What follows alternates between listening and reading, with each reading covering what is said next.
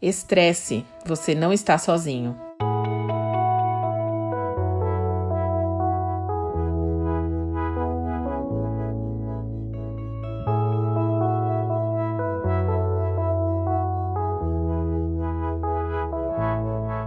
Às vezes, uma situação de estresse pode ser bastante solitária.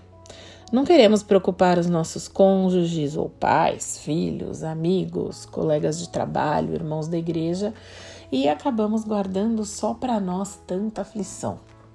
Mas isso também pode acontecer por orgulho ou vergonha do que essa pessoa vai pensar se nós conversarmos com ela a respeito do nosso problema.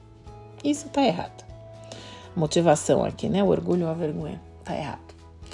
E sabe aquela máxima de que um problema compartilhado é meio problema? Ela se aplica também nesses casos. Você não precisa passar por uma situação estressante sozinho. É certo que precisamos ter sabedoria na escolha das pessoas que vão nos ouvir e nos ajudar, mas é muito válido ter com quem contar na hora que a coisa aperta. Inclusive em Provérbios nós encontramos alguns versos que nos orientam a buscar conselhos. Em Provérbios 12, 26, temos uma dica de onde buscar. O justo dá bons conselhos a seus amigos. Em Provérbios 13, 13, quem despreza o bom conselho se envolve em dificuldades. Provérbios 20, 18, com bons conselhos os planos são bem-sucedidos.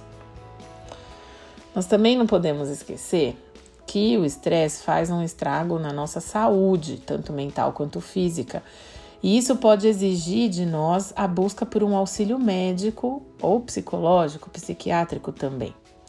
O ano de 2020, que foi o auge da pandemia, registrou o maior número de pessoas estressadas em 15 anos. Um estudo da ONU, a Organização das Nações Unidas, revelou que a pandemia aumentou em 25% os casos de depressão e ansiedade no mundo. E essa estatística não seria tão diferente se a gente for analisar só os dados do Brasil.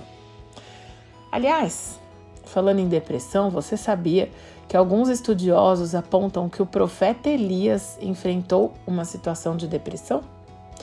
Fazendo a leitura do capítulo 19 de 1 Reis, conseguimos identificar alguns sintomas que indicam essa condição, como alterações comportamentais, tentativa de se isolar, alterações de humor, baixa autoestima, sonolência excessiva, pensamentos repetitivos e sentimento de solidão.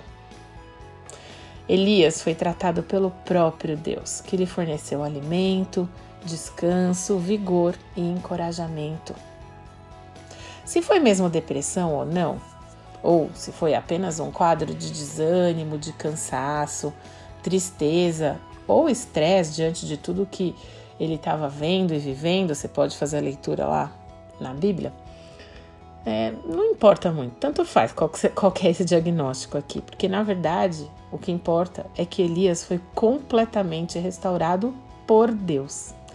E Deus deseja fazer o mesmo por nós quando nós enfrentamos as nossas lutas, os nossos estresses, ansiedades e tudo mais. Talvez uma forma de resumir tudo que a gente viu nessa série de estudos seja, primeiramente, lembrar que o estresse vai fazer sim parte da nossa vida, mas que ele não nos define e que ele precisa ser devidamente identificado e tratado. Ele não pode ser é, considerado algo normal e corriqueiro. Também é importante ter no nosso coração que ninguém precisa enfrentar uma situação difícil sozinho e que a primeira pessoa a quem devemos sempre recorrer é o Senhor, aquele que pode nos dar paz em meio ao caos e a sabedoria para lidar com o problema. Entregue o seu caminho ao Senhor, confie nele e ele agirá.